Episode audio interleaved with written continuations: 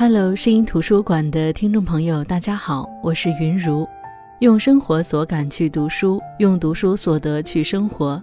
这里是由喜马拉雅独家播出的声音图书馆。前一段时间，原本是应该能入秋的长沙依旧很热，我便把书房里的书拿到阳台上去晒，边晒边整理。一墙书柜塞得满满当当的，很多书都很委屈地躺在那些我平常没有办法注意到的角落。于是晒书让我发现了很多我几乎遗忘的书，比如几年前看过的这本《山月记》，一本迷茫时、焦虑时、不如意时适合读的书，一本能够让我们醍醐灌顶、重构内心秩序的书。那本期声音图书馆就来分享这本《山月记》。《山月记》的作者中岛敦，被誉为是天才的日本作家，在日本有“小芥川”之称。可能是因为两人都极具写作天赋，且人生和作品也有某种相似之处。虽然这本书出自日本作家，可是写的却是中国的古典故事。能这么熟知中国传统文化，且能从古典当中看出新意来，这跟中岛敦的祖父以及父亲都是汉儒学者有关。他自幼就有这方面的熏陶，所以中岛敦也被称誉是消化吸收了伦理思想的诗人、哲学家和道德家。同时，他也摄取了很多西欧文学的精髓。中岛敦的小说大量取材于历史，尤其是中国历史，在历史题材的旧瓶当中注入现代意识的新酒。这本《山月记》也是如此，《山月记》共有九篇小说组成。除了同名小说《山月记》，还有《名人传》《李陵》《弟子》《光》《风》《梦》以及《物境出世》《物境探忆》。这里面描写的人物如李征、李陵、司马迁和苏武，都是中国历史上真正存在的人。但是相比古籍的只言片语，中岛敦笔下的这些历史人物，在人物性格及其特点上更为丰满。甚至有些人物及其故事的闪光点超越了史料记载当中的真实人物。在《名人传》这篇寓言当中，作者借由射术名手纪昌对无为无知我之境的体认，对虚无主义的批判；《弟子》这篇当中以子路为焦点，描述了孔子和他的门生们如何在他们的时代里求取仁义之道，以及如何面对他们各自终将遭受的命运。而李陵那篇叙述了李陵、司马迁、苏武三人在专制君主恣意而为的操控之下，各自所承受的命运。文中可以说是充满了悲剧文人内心的冲突、挣扎、孤独、绝望等复杂心态，是作者最引人注目的经典之作。那在这本书当中，我最喜欢的就是这本书的同名小说《山月记》。我们今天的节目主要也就是就《山月记》来分享这本书。《山月记》是根据唐传奇小说《人虎传》改编的。我读的这个版本是陕西人民出版社二零一八年出版的，译者是杨晓忠。相比其他版本的文白掺杂的文体，我觉得这个版本更适合大众阅读。相当于是译者在原有古文的基础上进行了进一步的翻译，且译者文笔不俗，为整个故事增色不少。小说开篇介绍主人公李征出身于陇西，也就是今天的甘肃省东南部。他自幼博学多才，在唐天宝末年考中了进士，天降机缘，很快就补缺任江南尉。虽然这是一个很低级的地方官吏，但是对于一个新进的进士来说，能有官位就已经不错了。可是李征性情孤傲，自视颇高，且卑躬屈膝的小官吏实在不是他的梦想。他的梦想是想成为一个流芳百世的诗人。于是他辞官回到故乡，每天埋头作诗，并不和人交往。但饶是李白、杜甫这样的奇才，也是因为经历了世间险恶，才能做出千古绝句。与世隔绝般的埋头作诗，不就是纸上谈兵吗？如何才能和世人悲喜相通呢？很明显，李征的日子过得不如意，人也越来越焦虑。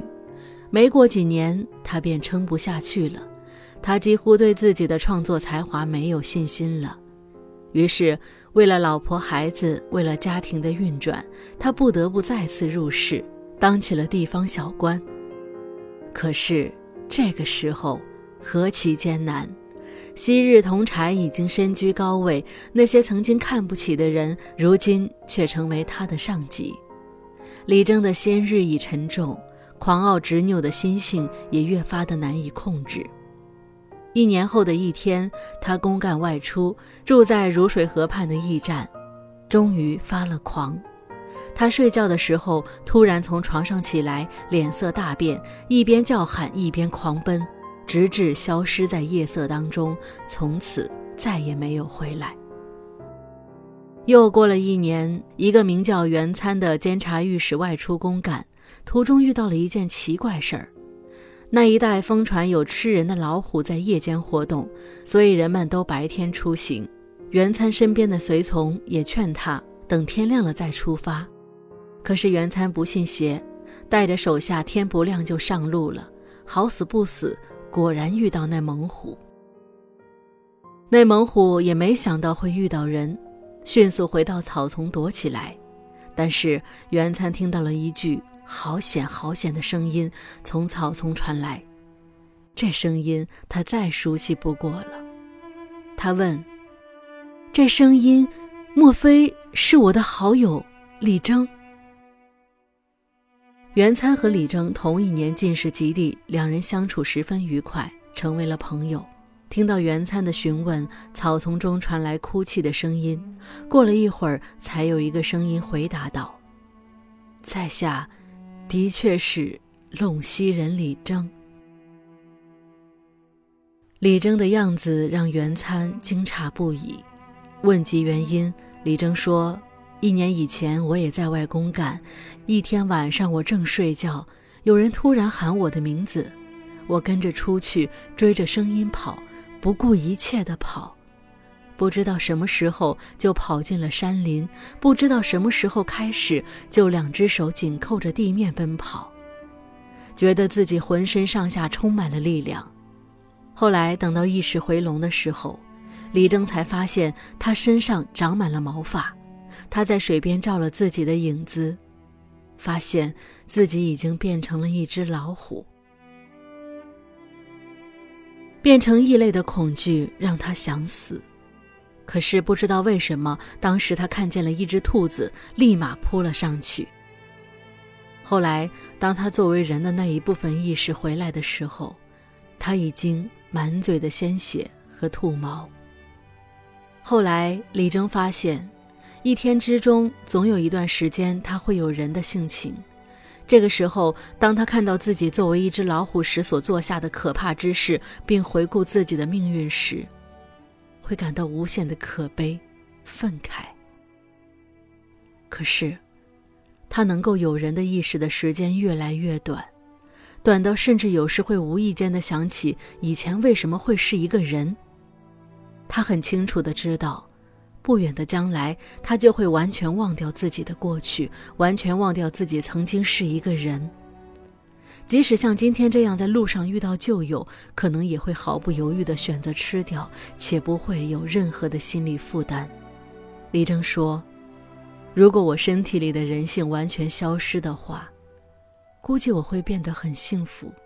可是，在我身体里的那个人，却是最害怕这件事儿的发生。”说完了事情的经过，李征拜托袁参帮自己一个忙。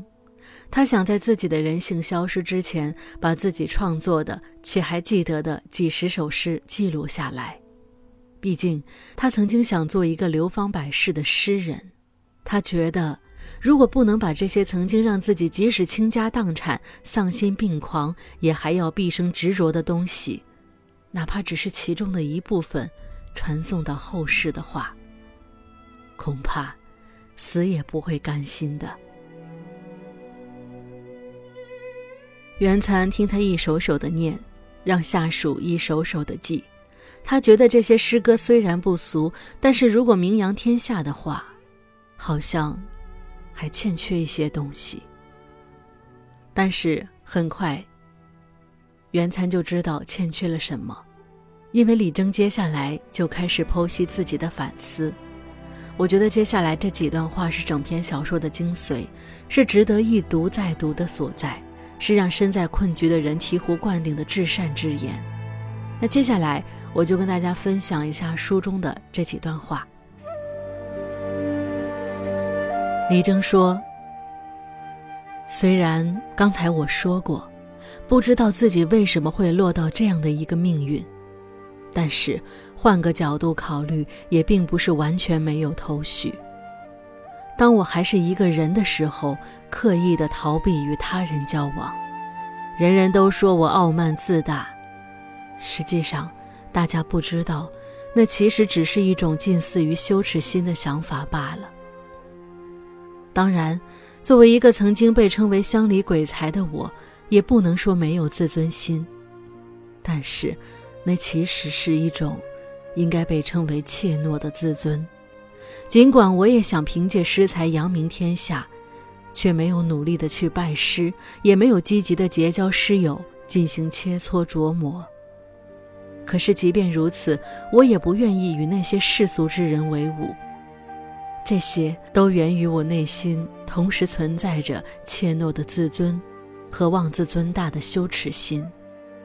因为害怕自己并不是一颗明珠，所以就不敢去刻苦研磨；然后又大致相信自己应该是一颗明珠，所以也无法庸庸碌碌地跟那些瓦砾之辈为伍。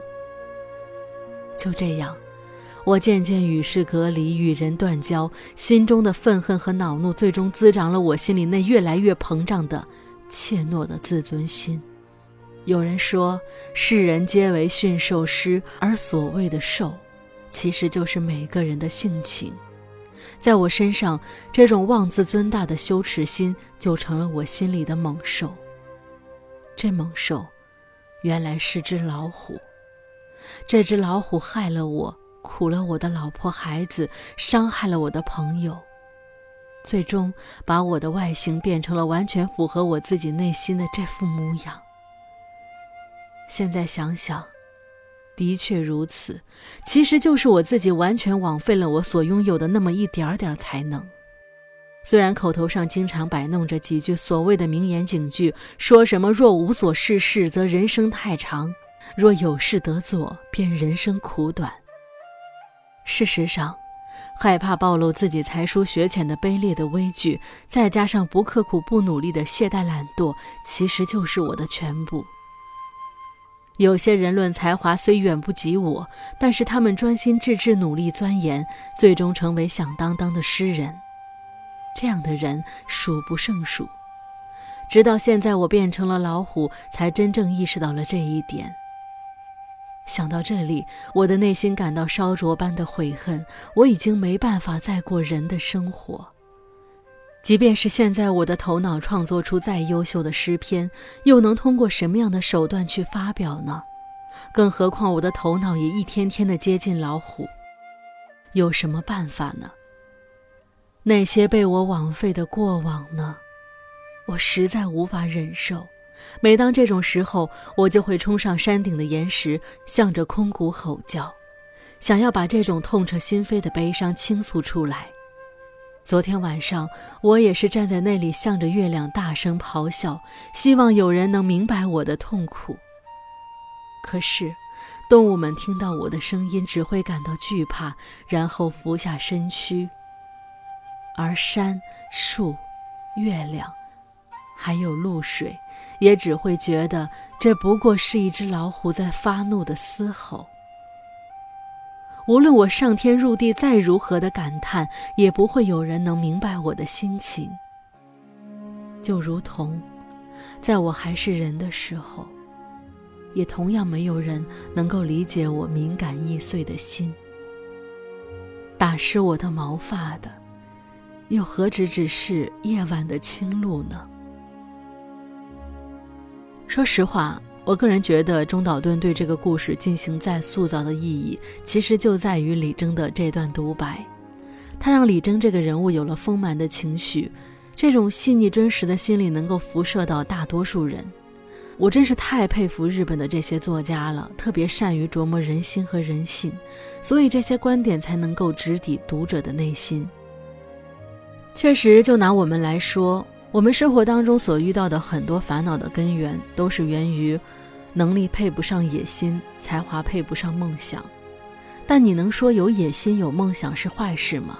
李征说：“我深怕自己并非美玉，故而不敢加以雕琢；却又半信自己是块美玉，故又不肯庸庸碌碌与瓦砾为伍。”这是什么心态呢？这就是有了野心和梦想，但是不相信自己能够实现，内心总是摇摆和害怕。就像行百里者半九十，你能说那些走了九十里路的人没有能力走完一百里路吗？不是的，他们出发的时候，是真的觉得自己一定能到达终点，但是。在持久努力的过程当中，被道路上的阻碍磨了心智，又觉得自己或许并不是天选之人，觉得自己无论付出多少努力，可能成功都不会属于自己，就变得不相信自己能够坚持到底，内心不够坚定，行动就开始摇摆，最终在通往成功的最后一步止步。其实李征的故事当中还有一句话值得大家去铭记：世人皆为驯兽师，而所谓的兽，其实就是每个人的性情。每个人心中的猛兽是自己的性情，那为什么性情这么一个中性词汇会是人们心中的猛兽呢？其实每个人的性情中都有正反两面。我们不断的激励善，驱逐恶；我们持续的朝向正向，忽略负面；我们努力的朝理想的状态出发，告诉自己应当相信自己，应当积极乐观。但同时，也会有现实中的一切，让我们看到无尽的痛苦和无望的未来。那么，这性情该如何选择？是成为善，还是落为恶？是积极正向，还是自动悲观？是坚定不移的努力，相信自己，还是对现实妥协，活成自己最讨厌的模样？这一切取决于我们自己。性情这个猛兽需要我们这个驯兽师。无论是每天做一个情绪稳定的中年人，还是永远对这个世界报以温暖和爱，都是我们驯化的结果。而我们能否当好驯兽师？